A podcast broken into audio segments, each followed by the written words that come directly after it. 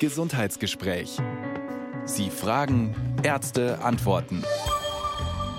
Ein Podcast von Bayern 2. Bayern 2 Notizbuch. Es ist Sommer, Zeit der kurzen Hosen und der luftigen Kleider. Zeit für bauchfrei und ärmellos, für Bikinis und Badehosen. Es ist die Zeit, in der wir viel Haut zeigen. Aber was, wenn die Haut schuppig ist oder gerötet und aufgekratzt, wenn sich allergische Pusteln zeigen? Kennen Sie das? Denn darüber würden wir heute gerne mit Ihnen reden. 0800 246 2469, unsere kostenfreie Nummer. Das Gesundheitsgespräch auf Bayern 2. Im Studio ist Ulrike Ostner. Unser Thema heute: Zeichen auf meiner Haut. Vom Alltag mit Schuppenflechte, Neurodermitis und Co. 0800 246 2469. Unter dieser Nummer können Sie mit Professor Thilo Biedermann reden. 0800 246 2469. Herr Biedermann, herzlich willkommen erstmal. Und ich habe vorher einen Fehler gemacht und Sie haben gesagt, Frau Ostner, das ist lustig, das passiert seit ich in München sind. Sie sind nämlich der Direktor der Hautklinik am Biederstein Korrekt. der TU München und ich habe natürlich prompt Biederstein gesagt. Also es passiert Ihnen wirklich oft. Ja, Professor Biederstein ist eine Ansprache, die ich mindestens einmal wöchentlich höre und ich kann immer drüber schmunzeln. Das Solange Sie noch nett. wissen, wie Sie heißen. Also, Herr Biedermann, Sie erleben die Menschen, die ihre Hautkrankheit sichtbar tragen, tragen müssen, jeden Tag natürlich auch in der Klinik. Was bedeutet das für die Betroffenen? Was nehmen Sie da wahr? Was hören Sie für Geschichten? Ja, die Haut liegt mir sehr am Herzen, aber insbesondere, wie Sie sagen, die Patienten, die betroffen sind von Hauterkrankungen. Ähm, es ist so, dass die Haut natürlich ein Blickfang ist. Viele Menschen sich selbst dann erleben als Betroffene. Und ich glaube, es ist ein wesentliches Anliegen, dass wir die Normalisierung auch der Wahrnehmung von Hauterkrankungen auch in unserer Gesellschaft vorantreiben. Denn diese Erkrankungen sind in aller Regel ja nicht infektiös, sie sind nicht ansteckend. Das ist nur eine Farbveränderung. Ja? Es ist nur ein bisschen Schuppen auf der Haut. Und ein bisschen Normalisierung, Entstigmatisierung, wie wir sagen, ist da natürlich nötig. Aber viel wichtiger ist, wir können heute viel tun. Es gibt viele neue Medikamente, es gibt viel, was wir anbieten können. Das Management der Hauterkrankungen ist viel leichter geworden. Und diese Hoffnung will ich allen mit an die Hand geben. Also das ist es, was Sie dann sagen. Wir können behandeln und wir können das Hautbild verbessern. Können Sie Absolut. es immer? Ja, ich glaube, wenn wir jetzt über mehrere Hauterkrankungen sprechen, dann ist natürlich jede für sich anders zu betrachten und auch anders im Management. Aber die allermeisten können wir heute sehr gut behandeln. Man sagt oft, die Haut sei ein Spiegel der Seele. Kann das ein Teufelskreis sein? Also man denkt, oh Gott, ich gucke in den Spiegel, ich sehe fürchterlich aus und dann fühle ich mich fürchterlich und meine Haut reagiert auf diesen emotionalen Stress. Ist es so tatsächlich? Ja, das ist sehr wichtig, äh, dass man das immer mit bedenkt und auch mit unseren Patientinnen und Patienten auch bespricht. Es gibt so einen negativen Feedback, ja, Loop, wie wir es dann nennen, ähm, dass dieses Betroffensein als Co-Faktor dann auch den Heilungsverlauf negativ beeinflusst. Und wir haben enge Zusammenarbeit, zum Beispiel auch mit der Psychosomatik, wo viele Betroffene dann auch Hilfe erfahren im Coping, im Wie gehe ich damit um, wenn sie sehr schwer betroffen sind. Also das gehört einfach dazu, das Selbstbewusstsein zu haben, zu sagen, es ist nur, wie Sie gesagt haben, eine Farbveränderung. Genau, Ja, finde ich genau. gut. Und welche Hautkrankheiten sind es in erster Linie, die man, ja, wo es eben häufig vorkommt, dass man sie sieht auf der Haut? Also da sprechen wir natürlich immer von unseren sogenannten Volkskrankheiten. Ähm, das ist die Neurodermitis und das ist die Schuppenflechte. Atopische Dermatitis, Psoriasis sind die Fachwörter dazu. Ähm, da sind wirklich sehr viele Menschen betroffen. Also mehrere Prozent von Erwachsenen sind von diesen Erkrankungen betroffen. Erfreulicherweise die meisten mild, aber manche eben auch ähm, deutlich schwerer. Und da haben wir aber heutzutage Medikamente, gerade für diese beiden Erkrankungen, die das sehr gut behandeln können. Wird es mehr? Ja, es ist über die letzten Jahrzehnte mehr geworden, ähm, auch wieder unterschiedlich für jede Hauterkrankung natürlich zu betrachten. Ähm, und es hat wohl doch was mit unserem Lebensstil zu tun, mit der Art und Weise, wie wir in den sogenannten entwickelten Ländern leben. Denn wir sehen, die Länder, die aufholen, wie beispielsweise China, holen auch auf, was diese Erkrankungen angeht. Leider muss man sagen. Ja. Also wir erklären auch gleich noch, was man inzwischen insbesondere eben Neurodermitis über Neurodermitis und über Schuppenflechte weiß. Man versteht diese Erkrankungen tatsächlich besser, haben Sie mir erklärt, Unbedingt. und kann deshalb auch besser helfen. Aber Sie können heute alle Ihre Fragen zu Hautkrankheiten stellen, unter denen Sie leiden, gerade eben, weil sie sichtbar sind auf Ihrer Haut. Aber man profitiert ja immer auch von den Erfahrungen anderer. Das wissen wir im Gesundheitsgespräch, dass der Dialog zwischen unseren Anrufern und Anruferinnen oft sehr fruchtbar ist. Deshalb würde es uns natürlich auch interessieren, wie Sie damit zurechtkommen, welche Strategien Sie gefunden haben. Kommen Sie mit uns ins Gespräch. Wir freuen uns drüber. Und im Studio ist Professor Thilo Biedermann, Direktor der Hautklinik der TU München. Sie erreichen uns unter 0800 246 2469 0800 246 2469 und ich würde sagen, wir fangen gleich mit dem Herrn Winkelmeier an. Guten Morgen. Guten Morgen. Worum geht es bei Ihnen, Herr Winkelmeier? Es geht um unsere Tochter, die ist knapp elf Jahre alt, Beginn der Pubertät und die hat sowas wie eine Kaltwasserallergie auf der Haut entwickelt. Das ist neu seit den Pfingstferien. Das tritt sowohl in ähm, Seen, also natürlichen Gewässern, als auch im Freibad auf. Beim Duschen zu Hause nicht, kürzlich auch beim kalten Regenguss. Und der einzige Zusammenhang scheint mir eher die Kälte des Wassers zu sein. Dann bilden sich so weiße Quaddeln, die dann auch rot werden, wie bei einer Grasallergie oder wie bei Brennnesseln. Verschwindet wieder, aber ist natürlich sehr lästig im Sommer. Und juckt's? Es juckt, genau. Es tut ein bisschen weh, aber es juckt mehr. Optisch sehr doll sichtbar. Und ähm, ja, wir haben da gerade kein Mittel dagegen. Ja, nicht schön. Herr, Herr ja, vielen Dank, Herr Winkelmann, äh, Winkelmeier. Das ist eine ganz typische Beschreibung. Sie haben das auch sehr gut beschrieben. Ähm, es handelt sich hier um eine Kälteurtikaria. Mhm. Und äh, haben Sie auch schon so beschrieben, dass eher die Kälte als das Wasser das ist. Es ist halt das Wasser, was das sehr gut überträgt. Ähm, und das kommt wie aus heiterem Himmel. Genau. Manchmal ist es sozusagen nach einem Infekt oder so, dass das auftritt. Aber diese Kälteurtikaria kann sehr lästig sein ähm, und kann auch ja, beim Sprung ins kalte Wasser durchaus mal ähm, auch bedrohlich erlebt werden. Ähm, der wichtigste Botenstoff, der das vermittelt, heißt Histamin. Das wird aus so Zellen in der Haut, die Mastzellen, die schütten das aus und die machen dann die Quaddeln. Das sieht wirklich aus, als wenn man in Brennnesseln gefallen ist. Und man kann mit Antihistaminika versuchen, diese Reaktionen zu bremsen, abzumildern. Das gelingt bei vielen Patienten. Und wenn es nicht ausreichend gelingt, gibt es aber weitere Therapiemöglichkeiten. Klasse. Wir haben schon mit ähm, Lorano akut probiert, Heuschnupfenmittel, auf Anraten des Arztes, halt Kinderration, halbe Tablette. Das hat aber nicht so großen Erfolg gehabt. Gibt es ja. irgendwelche anderen Mittel oder andere Therapien, die Sie benennen könnten? Ähm, was wir dann in der Regel machen, ist, dass wir einmal ähm, die Antihistaminika wechseln, also auf einen anderen Wirkstoff, und dass wir dann nochmal ein Updosing machen. Das heißt, wir würden eine höhere Dosis als eigentlich für das Körpergewicht berechnet, und zwar bis zu vierfach gehen. Und viele Patientinnen und Patienten ähm, äh, erfahren dann noch die Besserung. Also das würde man gezielt machen, wenn man weiß, heute wollen wir zum See fahren? Genau, genau, genau, genau so. Mhm. Aber das heißt vierfache Ration. Wir waren schon bei einer Erwachsenendosierung, eine Tablette. Die macht natürlich sehr müde, hat es noch nicht so sehr gebracht von der Wirkung mhm. her. Meinen Sie mhm. noch höher dosiert oder einfach erstmal ein anderes Mittel probieren? Ja, ich würde beides machen. Also erstmal eine Rotation zu einem anderen Mittel. Und wenn man diese Erstgenerations-Antihistaminika, so heißen die, die Sie auch beschrieben haben, nimmt, dann ist eigentlich äh, die Müdigkeit kein Thema. Ähm, das erleben wir ähm, nicht nur in, in unserem Alltag mit unseren Patientinnen und Patienten, sondern da gibt es auch äh, Studien dazu, sogar mit Air Force One-Piloten, ähm, die sozusagen in ihrer Reaktionszeit nicht gemindert sind. Trotzdem, wenn das beschrieben wird, macht müde, dann würde ich auf jeden Fall das Präparat wechseln und mit einem anderen Präparat arbeiten. Und man kann dann auch, wenn die Antihistaminika alleine nicht ausreichen, ein für die Urtikaria, für die chronisch spontane Urtikaria zugelassenes Medikament, was gespritzt werden muss, geben.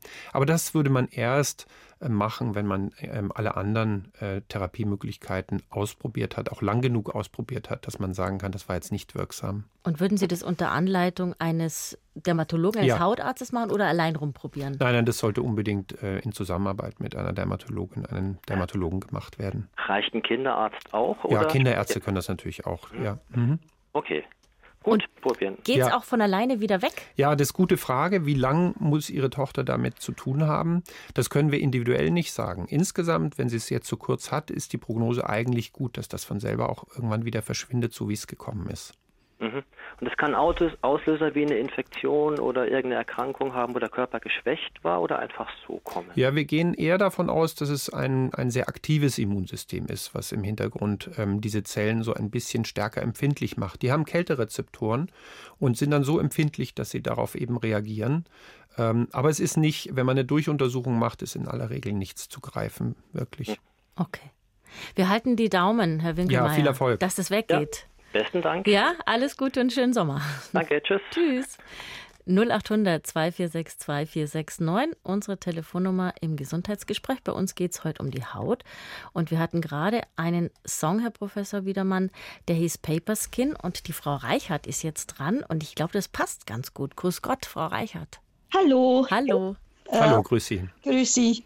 Ich habe seit zwei Jahren eine Papierhaut, weiß aber nicht von was. Ich habe weder eine Kur gemacht, Abnahmekur oder irgendetwas. Ich habe auch keine äh, Medizin äh, verändert oder irgendetwas. Woher kommt es, dass das so plötzlich kommt? Und ich habe eine Hautunterblutungen. Mhm.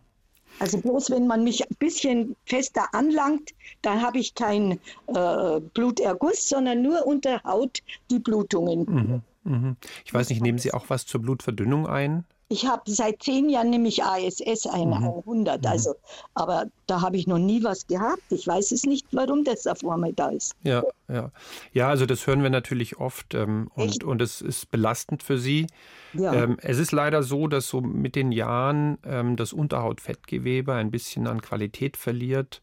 Äh, oder, oder verloren geht. Auch, auch das Bindegewebe verliert ein bisschen an Qualität und dadurch äh, verliert die Haut ein bisschen an Spannung. Und das kann sich eben in zweierlei auswirken. Einmal, dass es so ein bisschen fältelig aussieht und dass dann so, ähm, sage ich mal, gewisse ja, Scherkräfte dann leichter dazu führen können, dass ein Gefäß kaputt geht und die Haut einblutet. Ähm, das ist so ein bisschen ein natürlicher Prozess, wo wir auch kein Wundermittel zur Verfügung haben, um das rückgängig zu machen. Das muss ich leider an der Stelle sagen. Die gute Nachricht ist, es ist nichts äh, Schlimmes. Sie müssen nicht befürchten, dass Sie da wirklich von bedroht sind.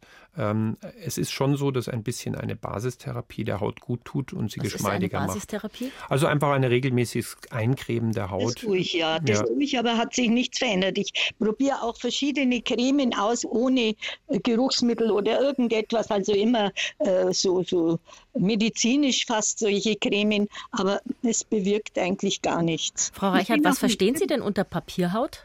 Äh, das, sind, das ist geknittert, wenn, also sind lauter Knitterfalten auf der Haut, aber ganz stark, also die wenn ich zusammen, ich kann die auf dem Arm zusammenschieben und dann sind alles Fältchen, alles ganz dünn, also richtig ekelhaft. Trinken Sie genug?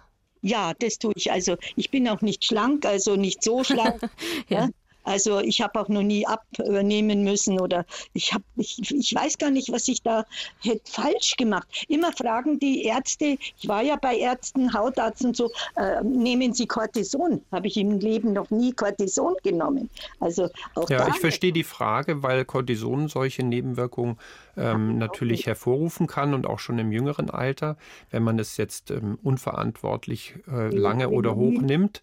Ähm, in Ihrem Fall, glaube ich, ist es aber wirklich eher eine Entwicklung, die über die Zeit kommt. Ja, die Gelenke werden nicht besser ähm, und so weiter und ähm, da muss man wahrscheinlich ein bisschen mit zurechtkommen. Das also auch wenn wir es nicht hören wollen, es könnte eine Alterserscheinung sein. Habe ich das richtig verstanden jetzt? So ja, mit 84, 85, ja. nein, äh, ich bin sonst fit und flott. Na Gott sei Dank. Das ist passiert, also da ärgere ich mich schon wahnsinnig. Ich muss immer jetzt. Ja, das kann ich verstehen langärmliche Sachen anziehen und Hosen. Ich kann keine Sommerkleider mehr anziehen, weil ich es am Schienbein auch habe. Ja, das ist das, was wir am Anfang gesagt haben. Das ärgert einen total, weil man denkt, so ja. kann ich nicht vor die Tür gehen. Also eitel darf es nicht mehr sein. Naja, Vielleicht doch, Frau Reichert. Herzlich. Alles, Alles Gute. Gute Ihnen. Wieder, wiederhören.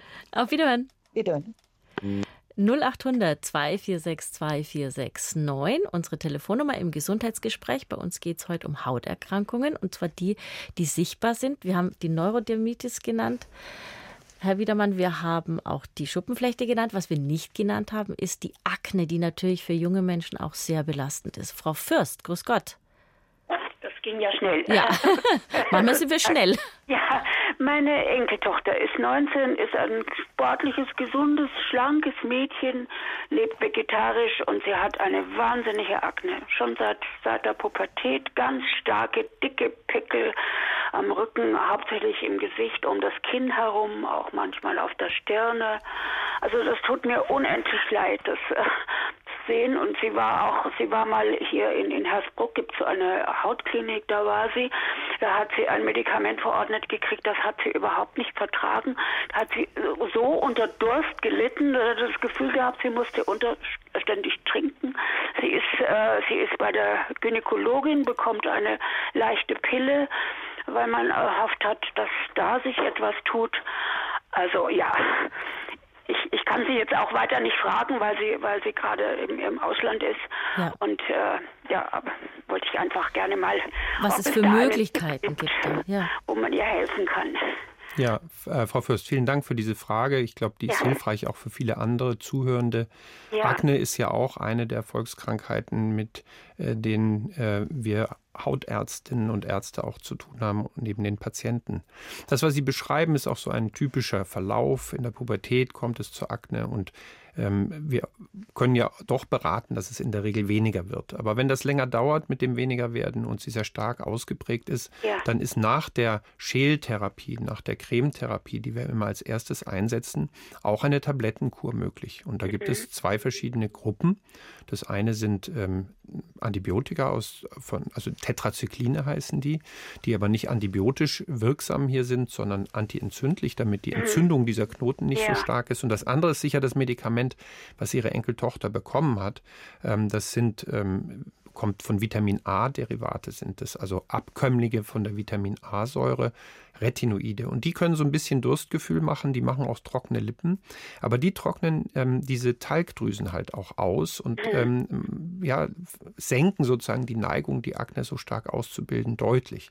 Das wäre also schon auch die Therapie, ähm, mhm. die, wenn, wenn ich mit Akne-Patienten zu tun habe und die schon sehr stark und länger laufend ist, ähm, die ich dann vorschlagen würde. Ja. Aber da ist man bei Mädchen auch sehr zurückhaltend eigentlich, bis man diese Therapie ansetzt. Ja, immer. Man würde immer zunächst mal ähm, die äußerlichen Therapien äh, ausreizen, bevor man eine solche innerliche Therapie startet. Mhm. Und auch dann würde man es kombinieren. Ja, man würde nicht aufhören, die äußerliche Therapie anzuwenden. Also praktisch eine Schältherapie. Genau, zusammen Und mit diesen Tabletten, mit, die man dann innerlich gibt.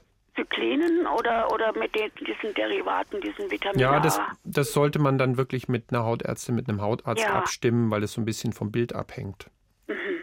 Und, und sie, meine, also sie muss, sie kann zum ganz normalen Hautarzt gehen. ja, ja, ja. Und da ja. kann man sicher was erreichen. Also ja. ich bin überzeugt, dass man. Es ist halt so, dass sie ein bisschen das mit dem Durst wahrscheinlich erstmal aushalten muss oder mit den mhm. trockenen Lippen.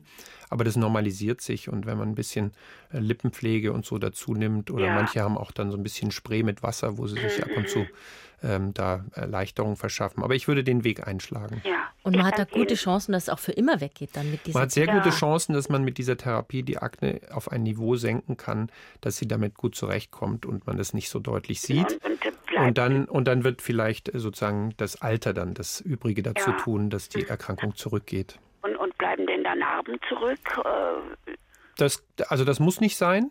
Das, ähm, das, hängt aber davon ab, wie tief die, die Knoten sind. Ja? ja also das ja. kann schon mal geben, aber in der Regel muss das nicht sein. Ne? Ja, also diese Knoten sind schon wahnsinnig dick mhm. und, tief. Also ja.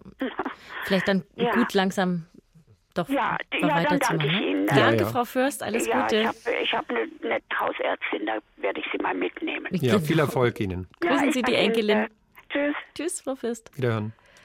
0800 246 2469. Bei uns geht es um die Haut und wir haben ja mit der Neurodermitis eigentlich angefangen. Herr Professor Biedermann, ich würde da gerne noch mal kurz reingehen und fragen. Sie haben gesagt, atopische Dermatitis ist der Fachausdruck. Was sagt der Begriff denn eigentlich aus? Also was ist das für eine Erkrankung? Das ist eine sehr gute Frage. Also Dermatitis ist ein medizinischer Begriff für Entzündung in der Haut. Ähm, und das ist das, was wir sehen. Das ist das, was wir mit Rot sozusagen sehen. Ähm, und atopisch heißt, ähm, jemand hat die Neigung mitbekommen, wahrscheinlich schon in die Wiege gelegt, bestimmte Erkrankungen zu entwickeln. Und dazu gehört zum Beispiel der Heuschnupfen, dazu gehört das allergische Asthma oder eben auch die Neurodermitis. Manche Familien haben nur die Neurodermitis äh, sozusagen in der Familiengeschichte, manche den Heuschnupfen noch mit dazu und manche haben auch das Asthma noch mit dazu. Da gibt es also Überlappungen. Deswegen sagen wir auch die Atopie, also das ist sozusagen der, die Klammer, die diese Erkrankungen alle äh, gemeinsam gut beschreibt. Also deswegen atopische Dermatitis, also eine Hautentzündung, die zu diesen atopischen Erkrankungen gehört. Das Gute ist, dass wir heute Medikamente haben, die mit dem Mechanismus, der dieser Entzündung zugrunde liegt, ähm, direkt ähm, interagieren. Das heißt, wir haben, ähm, wenn Patienten sehr schwer betroffen sind, zum Beispiel Antikörper, die die wichtigsten Botenstoffe dieser Entzündung blockieren in ihrer Wirkung und damit äh, die Entzündung verdrängen können. Und die können zum Beispiel dann auch beim Asthma wirksam sein. Dann schauen wir mal, die Frau Atzenbeck, glaube ich, kann da mitreden. Frau Atzenbeck, grüß Gott. Hallo. Hallo. Hallo, grüß Sie. Hallo, schön, dass ich drankomme. Ja. Ja, also soll ich einfach mal loslegen? Legen Bitte. Sie los. Genau, also ich habe, ähm, ich bin jetzt 30 gerade geworden und ich habe seit ich ungefähr eineinhalb, zwei bin, habe ich eben Neurodermitis. Und ähm, meine Mama hat damals entschieden, dass sie mich ähm, homöopathisch behandeln lassen möchte. Und ähm, ich kann jetzt so als Erwachsene sagen, ich bin im Nachhinein sehr froh darüber, dass sie mir nicht schon als Kleinkind, damals vor 30 Jahren, gab es halt auch noch nicht so gut verträgliche Cortisoncremes, ähm, behandeln hat lassen so. Aber ähm, ich bin dann als Jugendliche, habe ich mich dann entschieden, das nicht mehr machen lassen zu wollen, sondern bin dann ganz unterschiedliche Wege gegangen, habe immer wieder geschaut, ist es vielleicht doch eine Lebensmittelunverträglichkeit und das hat aber bei mir, ich habe auch keine Allergien, ähm, eigentlich egal was ich gemacht habe, es kam halt wieder. Also es war nicht immer da und es gab auch Jahre, wo ich Gott sei Dank nichts hatte. Und dann habe ich irgendwann so mit Anfang 20 mir gedacht, ich will diese, mir ging es halt psychisch wahnsinnig schlecht, wenn, ähm, ja, wenn, wenn ich so einen Schub hatte und ich wollte nur im Bett liegen und dann habe ich mir gedacht, ich gehe das jetzt mal anders an und bin dann zur Verhaltenstherapie gegangen, ungefähr ein Jahr lang, wo ich einfach gelernt habe, dass ich eben im Sommer ein T-Shirt und eine kurze Hose tragen kann, wenn ich das möchte, auch wenn ich total aufgekratzt bin. Und das hat mein Leben tatsächlich total verändert. Also ich, ich nehme auch jetzt, muss ich dazu sagen, ähm, eine leichte Cortison, wenn es wieder aufploppt. Einfach weil ich ähm, halt auch Schmerzen habe, wenn die Augenlider aufreißen, wenn die Mundwinkel aufreißen. Dann mache ich das, aber mir geht super gut jetzt damit. Das ist ja eine tolle Geschichte. Es ist bestätigt das, Herr Biedermann, was Sie am Anfang so nebenbei erwähnt haben, die, die Zusammenarbeit auch mit der Psychosomatik Mhm. und dieses Lernen, damit umzugehen. Ja. Scheint Ja, Frau Azmeck, vielen Dank für, für Ihre Lebensgeschichte. Ich glaube, das ist, das ist etwas, was, was viele anderen sich sicher gern angehört haben, weil sie diesen Umgang damit und das Ausprobieren und ähm, so einfach beschreiben. Und, und viele Patientinnen und Patienten beschreiben uns das natürlich auch. Ähm, Genau, und es ist halt eben nicht so, also ich hatte immer so das Gefühl, dass noch kurz, dass mich alle anglotzen und halt nur da hinschauen, wo es offen ist. Ich habe so, so äh, wo andere Patienten dann Akne haben, habe ich halt Neurodermitis, auch Mhm. wahrscheinlich ganz typisch. Und das zu lernen war echt, also kann ich echt jedem nur empfehlen, der darunter sehr leidet. Ja, also ich finde ich sehr gut, dass Sie das beschreiben, weil das auch natürlich unser Anliegen ist, ähm, dass, dass man dieses Lernen mit der Hauterkrankung ähm, als einen Teil auch des Ganzen betrachtet. Ja? Genau, natürlich, ja. natürlich soll das behandelt werden und ich finde es sehr gut auch, dass Sie jetzt eine Behandlung machen, weil warum Mhm. sollen Sie sich etwas vorenthalten, was, was gut wirkt und wo heute auch Ja. die Wirkungs-Nebenwirkungsrelation ja sehr, sehr gut ist. Das heißt, ich, Ja. ich finde es sehr gut, dass Sie eine Behandlung machen und dass Sie aber auch, sagen wir mal, das Selbstbewusstsein ähm, und das Coping für sich, äh, sich erarbeiten konnten, dass sie, wenn mal was da ist, sich deswegen nicht zurückziehen. Denn das ist in der Regel etwas, was eine Verschlechterung oder eine Verstärkung der Erkrankung eher ausmacht, als dass, man, als dass man warten kann, dass es von alleine verschwindet. Also Ja. hat mir sehr gut gefallen, was Sie, was Sie hier erzählt haben und ich denke, das kann vielen anderen allein schon beim Zuhören schon eine Hilfe sein. Vielen Dank. Wir haben Alles zu Gute danken, Ihnen. Frau Alzenbeck. Alles Gute. Dankeschön Ihnen auch. Wiederhören. Ciao. Herr Biedermann, können Sie noch was zu den Cortisoncremes sagen? Ich glaube, diese Angst davor ist schon noch groß, aber das hat sich verändert tatsächlich in den letzten 10, 20, 30 Jahren. Ja, wir haben natürlich oft ähm, die Gespräche ähm, und wir nennen es manchmal auch eine echte Cortisonangst. Und ich will jetzt gar nicht sagen, ja, man muss schon bewusst umgehen mit Cortison. Man darf das nicht einfach wie, wie so eine Körperpflege einsetzen. Aber man, also es gibt auch Studien, die zeigen, wenn man unter so einer Hauterkrankung leidet, ist es wichtig, wenn sie auftritt, dass man das ordentlich verwendet. Ähm, wir sagen dann auch wirklich äh, klotzen und nicht kleckern, weil man, wenn man den Schub wieder zurückdrängen kann und dann wieder Ruhe hat, braucht man äh, über die längere Zeit gesehen dann einfach doch weniger Cortison. Und wenn wir mal, sagen wir mal sehr schwere ähm, äh, schwer betroffene Patienten bei uns auf Station haben, dann setzen wir auch stärkere Cortison ein. Ja? Aber so für den ambulanten Bereich gibt es sehr gute äh, Präparate, die, die ein gutes äh, Wirkungs-Nebenwirkungsspektrum aufweisen oder Relation aufweisen und die sollen dann auch eingesetzt werden. Und wirken diese Salben systemisch, also im ganzen Körper oder nur auf der Haut? Der Vorteil der Cremes und Salben ist eben, dass sie den höchsten Wirkspiegel wirklich in der Haut erzielen. Wenn ich innerlich Cortison geben müsste, und das wollen wir möglichst vermeiden, ähm, dann habe ich den Spiegel überall und er dringt zuletzt auch in die Haut. Äh, wenn ich das auf die Haut aufbringe, habe ich genau den höchsten Wirkspiegel da, wo ich ihn haben will, nämlich um die Entzündung in der Haut zu reduzieren oder ähm, zu, zu, zu, beenden sogar. Und das ist das Gute, warum wir ähm, weiterhin und, äh, und auch wirklich mit, mit viel Wertschätzung diese Cremes und Salben einsetzen.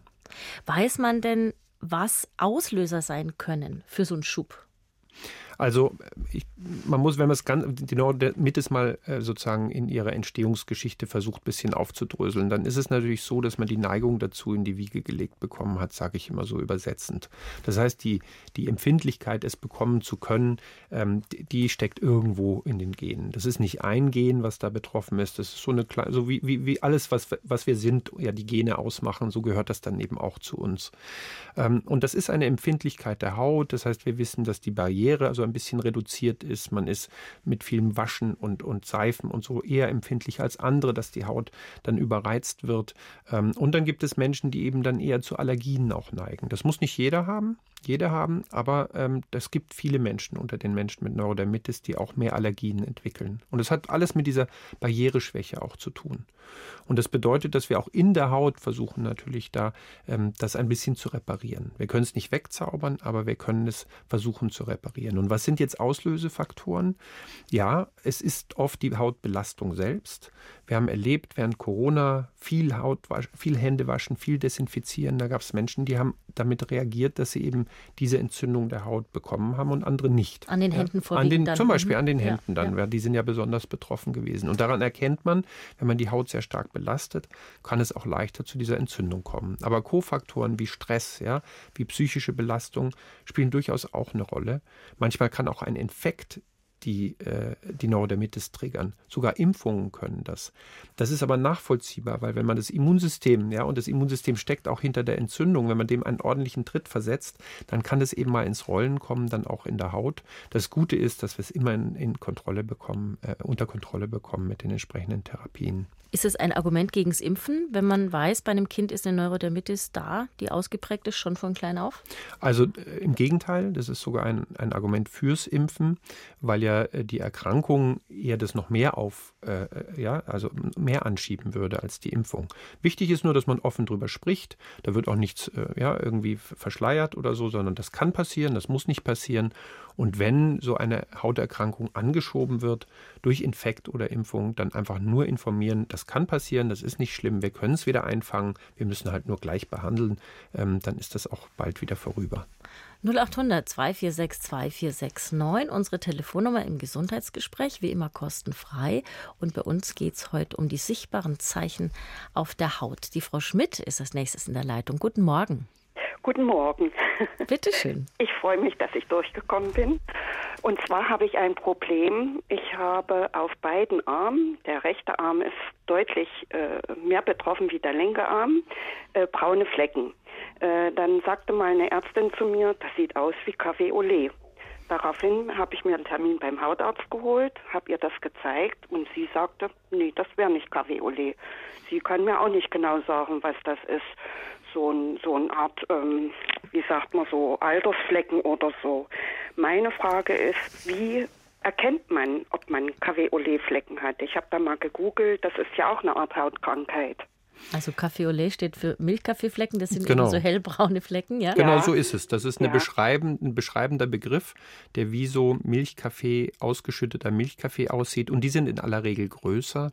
Also ich glaube, so wie hm. genau, ich glaube, so wie Sie es beschreiben, würde ich der Hautärztin, bei der Sie waren, zustimmen, dass das keine Café au lait Flecken sind. Okay. Ähm, gerade wenn Sie sagen, das ist an den Unterarmen besonders, dann ist es sehr naheliegend, dass es mit, mit Licht, also mit Sonneneinstrahlung zu tun hat. Mhm. Und über die Jahre kann die Sonneneinstrahlung viele Hautveränderungen hervorrufen. Das sind ähm, auch weiße Flecken, braune Flecken.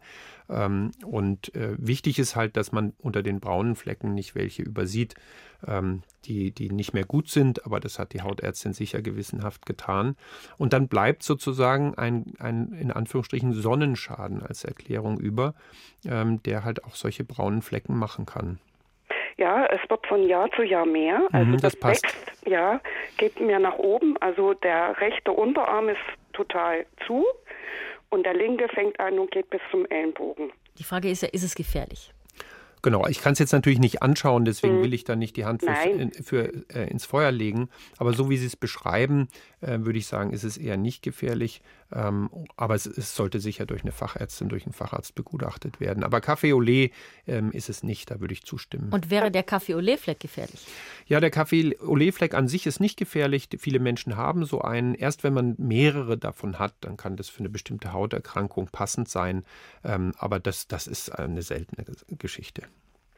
Da haben Sie mich jetzt beruhigt, da freue ich mich. Haben Sie vielen Sehr Dank. Gut. Alles Gute Ihnen. Uns wiederum. Wiederhören. Alles Gute, Frau Schmidt. Gleichfalls, danke. Danke. Wiederhören. Auf Wiederhören.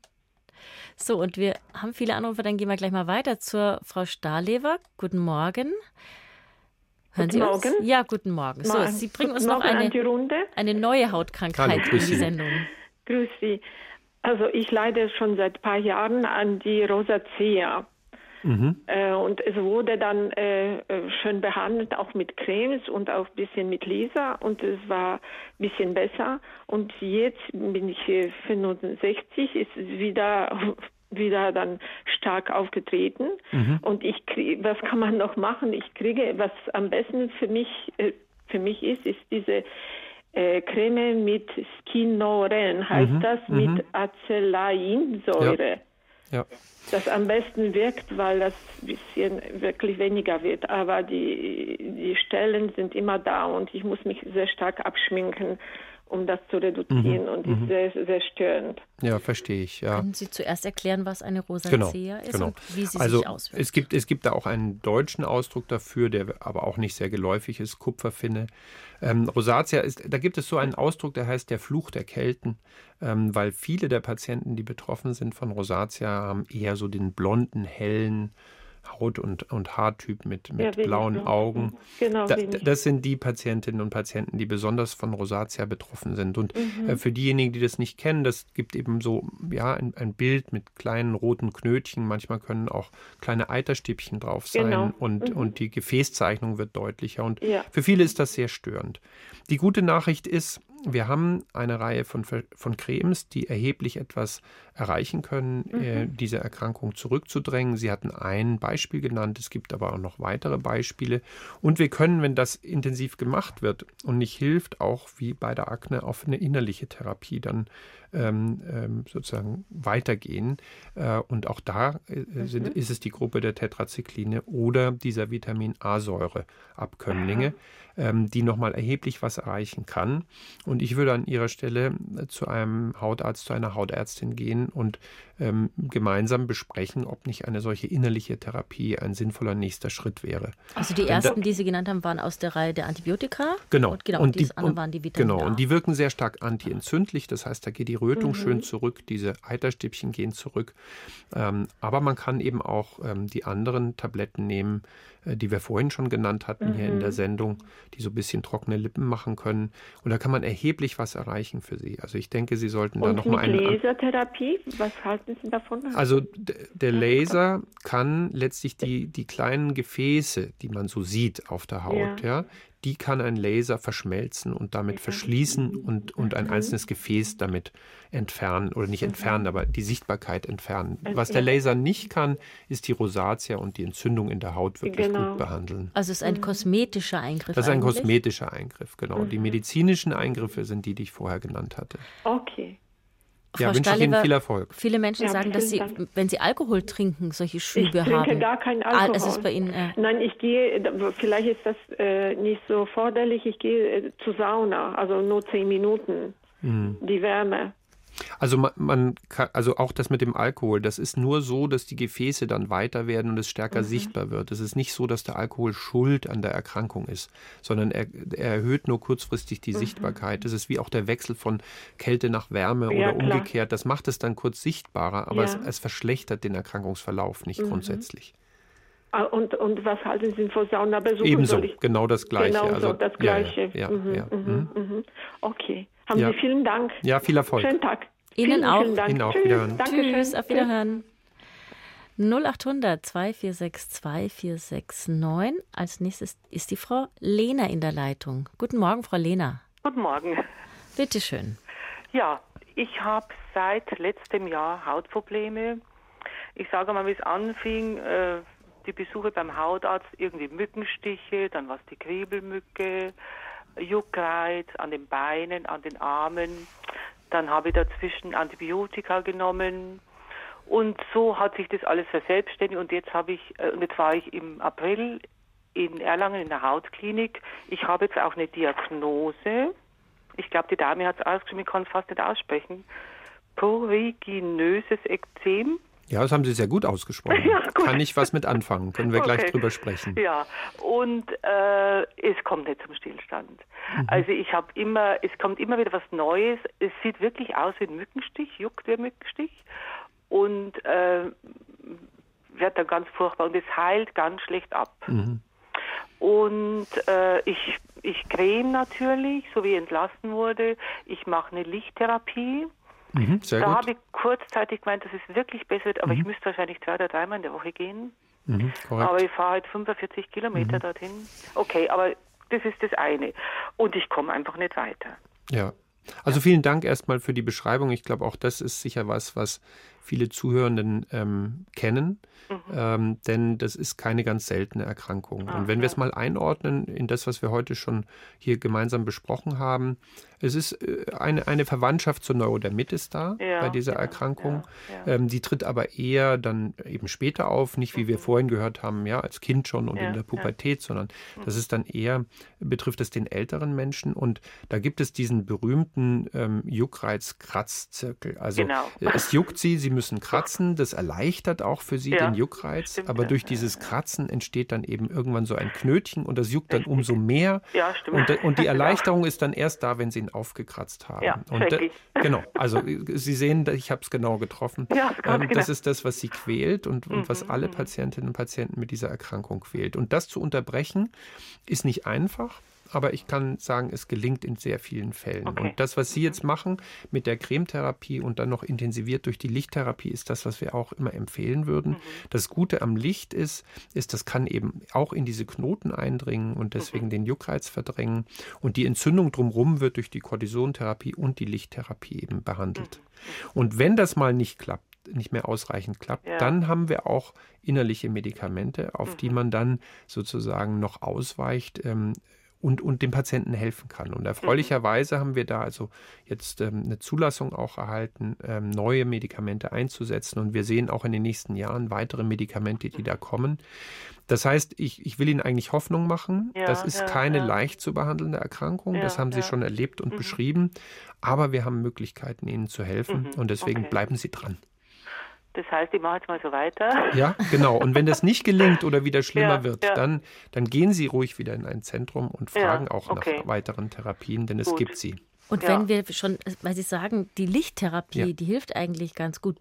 Kann man die auch zu Hause mit einem entsprechenden ich, Gerät machen? Hm, da wird schon ein bisschen recherchiert, das ist schwierig. Richtig, das ist schwierig. Ja, ja, ja, mhm. ja. Also man kann das auch nicht irgendwie über die Kasse bekommen anscheinend. Also ich bin froh, dass ich diesen Hautarzt gefunden habe. Ja. ja. Und also wichtig ist ja auch, wenn ich das noch ergänzen darf, mhm. dass wir, wir wollen ja nicht mit Solarium behandeln. Ja, wir ja, wollen ja, ja, mit medizinischen Wellenlängen behandeln. Wir ja. wollen mit einem gesicherten Gerät behandeln. Wir wollen auch die Dosen so einsetzen, dass genau, wir sie genau. therapeutisch genau, wirksam einsetzen und nicht gleichzeitig äh, Lichtschaden und, und womöglich Hautkrebsrisiko erhöhen. Das heißt, es ist schon auch wichtig, dass es in einer äh, fachlich mhm. kompetenten Hand ist, mhm. wenn es mhm. eingesetzt wird. Ja, also die Sonne äh, hilft mir nichts. Mhm, ja, das wird Oder? genau. Es gibt also es gibt Patienten, die sagen, ein Sommerurlaub hat ihnen sehr geholfen, mhm. ähm, und andere, äh, die sagen, das war eher nicht der Fall. Also insofern gibt es da keine pauschale Antwort. Mhm. mhm. Äh, Im Gegenteil, ich frage eigentlich die Betroffenen immer, ja. glauben, also hilft ihnen Licht eher ja. oder oder mhm. schadet es ihnen? Genau. Aber nochmal, unsere therapeutische äh, Lichtquelle ist was anderes als das Sonnenlicht. Ja. Was macht dann das Licht? Also das Licht ist ähm, in vieler Weise wirksam. Es, es greift richtig ein äh, in, in das Immunsystem und stärkt eher die modulierenden, die, äh, die bremsenden Teile des Immunsystems und der Entzündung und kann so eine Entzündung äh, dämmen, aber es hilft auch in der Normalisierung dieser Knoten. Ja? Also mhm. die Auflösung dieser Knoten kann gerade durch UVA-Licht ähm, sehr gut erreicht werden. Also ich muss jetzt gar nicht mehr groß suchen, Ernährungs äh, Nein, brauchen Sie nicht. Ja, also das war jetzt noch so mein Anliegen. Verstehe ich. Okay, mhm. Machen sich viele. Gedanken, brauchen ja. Sie nicht, sich okay, da äh, ja, den Kopf zu zerbrechen. Mhm. Ähm, die Therapie, wie Sie sie beschrieben haben, ist der richtige Zugang. Ja, gut. Vielen Dank. Alles Gute Ihnen. Ja, Halten Sie durch, Frau Lehner. Ja, genau. Alles Gute. Wiederhören. Auf Wiederhören. Wiederhören. Herr Professor Biedermann, das passt jetzt ganz gut dass wir so ein bisschen den Unterschied zwischen therapeutischem Licht und Sonne- und UV-Strahlung haben, denn bei uns in der Leitung ist der Herr Pawlicek. Ich hoffe, ich habe es richtig ausgesprochen. Grüß Gott. Herr Hallo? Frau, Frau Pawlicek, grüß Gott. Oh, ja. Ja, Entschuldigung, das war jetzt ganz falsch von mir. Bei Ihnen geht es auch um Folgen der Sonne äh, aktinische Keratosen. Genau, was ist das? Im Gesicht. Was ja, dann kann ich, kann ich gleich mal übernehmen, Frau Pawlicek. Ja, eine häufige Erkrankung. Was sind aktinische Keratosen? Ich will den Begriff mal für die Zuhörenden gerade übersetzen. Das sind ähm, Verhornungen, meistens auf geröteter Haut, die entstehen, weil die Haut über die Jahre einen Lichtschaden abbekommen hat und Zellen in der Haut nicht mehr so ganz normal funktionieren. Und dadurch entstehen diese, man kann die oft ganz gut tasten, oft tastet man sie besser, als dass man sie sieht. Und das sind im Prinzip Vorstufen von weißem Hautkrebs. Die gute Nachricht an der Stelle ist, dass ähm, das sehr selten in Hautkrebs übergeht, also nur ein paar Prozent ja, ähm, gehen wirklich in weißen Hautkrebs über. Aber die schlechte Nachricht ist natürlich, wenn man viele davon hat, man will ja nicht sehenden Auges äh, ja, ins, ins Unheil äh, kommen. Und deswegen will man natürlich diese aktinischen Keratosen trotzdem behandeln. Und, äh, und das ist auch die Empfehlung. Und es gibt viele Behandlungsmöglichkeiten, damit möglichst keine dieser aktinischen Keratosen dann in weißen Hautkrebs übergeht. Ja, also, bei Ihnen, was hat man dagegen jetzt gemacht oder was haben Sie behandeln lassen? Also im vorigen Herbst wurde das im Gesicht festgestellt. Von der Hautärztin an zwei Stellen wurde rausgeschnitten, eine Stelle wurde gelasert und auch das ganze Gesicht einmal vereist mit flüssigem Stickstoff. Aber ähm, sie hat mir eben dringend angeraten, die photodynamische Therapie, mhm. eben diese Lichttherapie, und meine Frage ist jetzt, ähm, es könnte wahrscheinlich sein, dass das jährlich wiederholt werden muss, wobei meine Krankenkasse, das privat muss ich dazu sagen, äh, anteilmäßig nur ein, eine bezahlt. Das mhm. ist das eine. Und die andere Frage war, ähm, nach der Behandlung äh, entsteht eine Gesichtsverfärbung, wie nach einem Boxkampf. Ja. ja. Und ähm, da, das hält einige Tage an, bis das alles abgeheilt ist. Die Krankenzellen äh, sind zerstört, müssen abheilen. Und jetzt meine Frage, wie lange dauert diese Verfärbung? Und ja, und ich, ich, ich habe ein bisschen Bedenken daran zu gehen.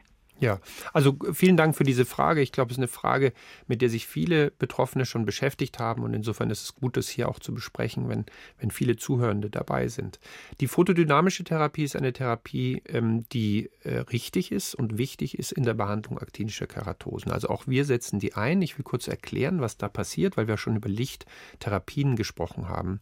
Hier wird eine Creme aufgebracht auf die Haut, die sich besonders in den veränderten Zellen mit ihrem Wirkstoff dann ähm, anreichert und diese veränderten Zellen empfindlich macht gegenüber Licht.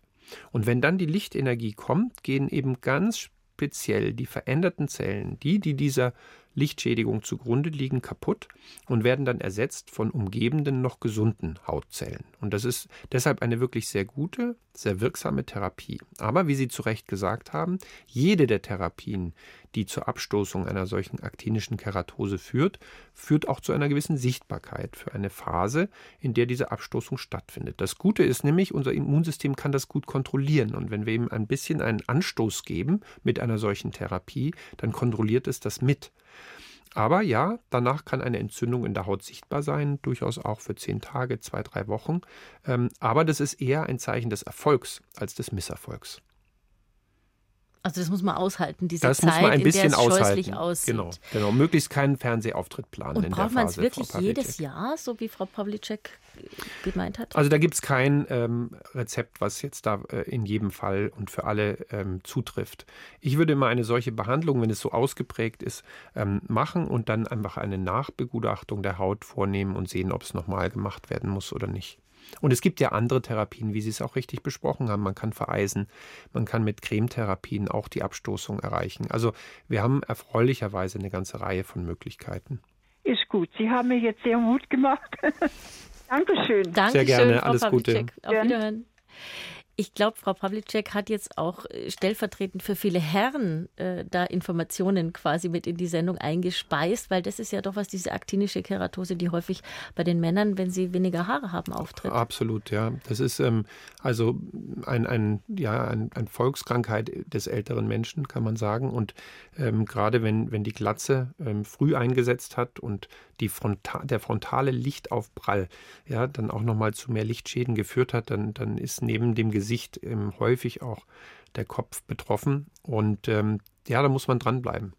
Und Patientinnen und Patienten, die dann schon einmal einen weißen Hautkrebs entwickelt haben, umso mehr, weil dann schon der Beweis vorliegt, dass der Übergang möglich ist. Und je mehr man davon hat, umso höher steigt natürlich auch die Wahrscheinlichkeit, dass dann doch mal ein weißer Hautkrebs entsteht. Also da, da ist wirklich die, die fachliche ähm, Vorstellung, also Hautärztin, Hautarzt, wichtig, um das zu beurteilen und dann auch zu behandeln. Und dass die Männer eine Kappe aufsetzen, bevor da eine Hautveränderung da ist, das ist einleuchtend. Ja, textiler? Lichtschutz wäre wäre der Fachbegriff unbedingt. Aber hilft der auch noch, hilft die Kappe eben auch noch, wenn schon Keratosen da sind? Ähm, naja, das ist eine Frage der, der Lebenszeit, gell? Denn wir wissen, dass die, ähm, also die, die Sonnenschäden ungefähr zehn Jahre vorausgehen der Entstehung dann solcher aktinischen Keratosen. Ähm, aber ja, textiler Lichtschutz neben dem äh, hohen Lichtschutzfaktor in einer Creme ist, was wir empfehlen. Wir haben noch eine anonyme Anruferin. Ich glaube, das geht noch. Grüß Gott. Ja, hallo. Ja, bitte. mich. Sie dürfen. Hallo, grüß Sie. Also ich, ähm, ich habe eigentlich eine Frage zur Pflege. Ich habe eine Ichthyosis. Okay. Ja. Mhm. Und ich behandle die schon ein Leben lang, bin sehr gut zurechtgekommen, äh, bin jetzt 82 Jahre und äh, pflege die Haut fast täglich. Mhm. Ich finde einfach keine, äh, keine gute Salbe. Die Haut hat Hunger, die, die Haut schuppt, ich schwitze nicht, die ist sehr trocken Ja. und besonders jetzt an den Unterschenkeln. Ich gehe jeden Tag schwimmen im Schliersee, jetzt wird es noch schlimmer. Und dann diese Schrunden an, an der Ferse, ich weiß nicht, was für eine Creme ich bringen soll, damit Mhm. die Haut endlich satt ist. Die, die, die splittert immer ab. Wenn ich die alte Haut nicht wegbringe, dann gibt es Risse rein. Gibt es eine Salbe, wo ich einigermaßen, ich habe jetzt das Estin, mit Urea arbeite ich schon ein Leben lang. Mhm. Sehr die gut. Füße mit Alpresan, dass die Hornhaut sich löst, Mhm. dann mit Hirschtalg, also mit Öl und Wasser. Ich bin mit der Pflege einfach jetzt überfordert und denke dann, wenn ich je ins Pflegeheim komme, wie macht man das im Pflegeheim? Mhm. Ja, sehr gute Frage. Also erstmal Glückwunsch an Sie, ähm, dass Sie ähm, Ihr Leben gut gemeistert haben Ja. mit einer solchen Ichthyose und ähm, das, was Sie erzählen, ja, zeigt mir ganz klar, dass Sie wissen, damit umzugehen. Was ist denn eine Ichthyose? Genau, das wollte ich noch kurz übersetzen. Ähm, Das ist ein griechischer Begriff und wenn man es übersetzt, dann heißt es eigentlich Fischschuppenkrankheit. Ich verwende den Begriff im Deutschen ungern, weil das Assoziationen weckt, die nicht, nicht passend sind. Aber das, was dazu passt, ist, dass man wirklich zum Teil auch größere Schuppen entwickelt. Insbesondere die Beine sind betroffen, die Arme sind betroffen. Es gibt da unterschiedliche Varianten und ich glaube, auf die Details müssen wir nicht eingehen. nein. Aber es ist ein, ein genetisch, also es ist sozusagen ihnen in die Wiege gelegt worden, dass die Haut eben da so belastet ist. Und das, was Sie beschrieben haben mit harnstoffhaltigen Cremes und Salben, das ist genau das, was wir auch empfehlen. Und wenn die Schrunden an den, an den Fersen Fersen und so zu stark sind, dann eben salicylsäurehaltige äh, Salben, wo man, wo man die ablösen kann. Ich, ich, also, und, und, da haben Sie sicher auch schon einiges ausprobiert. Ja. Und wenn die Schrunden so groß werden, dann muss man eben bei dieser Salicylsäure auch mal höher gehen äh, in dem Prozentsatz. Und man kann auch diesen Harnstoff ruhig auf 20, 40 Prozent dann äh, für die Fersen und die Fußsohlen dann mal erhöhen. Mhm. Ähm, ich weiß nicht, ob Sie das schon versucht haben. Doch, habe ich auch schon. Haben Sie auch, auch mit Salicyl kenne ich auch. Ja, ja, genau, genau. Mhm. Also wir haben keine neue Zaubercreme, die, okay. die, die Ihnen das, ähm, das Problem beseitigt. Ähm, mhm. Und ja, wenn sozusagen zur Ichthyose noch ein bisschen altersbedingte Hauttrockenheit dazukommt, ja, dann genau. nimmt das mhm. Problem eben leider so. wie auch bei Ihnen zu. Mhm. Dieser Begriff äh, Verhornungsstörung. Korrekt. Ist, genau, der sagt eigentlich sehr viel aus. Ja. So ist Weil es. Mhm. Diese Verhornungen, dieses ja eklig, diese Schuppen da. Wenn ich mich also ausziehe, dann, dann schneit es bei mir. Ja, oh genau, genau. Sie kommen einfach nicht ins Pflegeheim. so machen wir es. So, machen wir es, ja? Ja, ich bedanke mich ja, ganz Alles Gute Erfolg. für Sie. Ja, danke. Auf Wiederhören. Auf Wiederhören. Ja, das war schon wieder vom Gesundheitsgespräch. Heute über Hauterkrankungen. Ich sage ganz herzlichen Dank, Professor Thilo Biedermann. Schön, dass Sie bei uns waren. Ja, vielen Dank für die Einladung. Ich war gerne hier. Und zum Nachhören gibt es die Sendung in der BR Radio App und überall, wo es Podcasts gibt. Und nächsten Mittwoch ist dann Marianne Koch wieder da. Und es geht um Venen und Thrombosen. Ein aktuelles Thema in der Hitze und in der Reisezeit, weil man da beim Fliegen oder bei langen Autofahrten echt aufpassen muss. Also nächste Woche Venen und Thrombosen.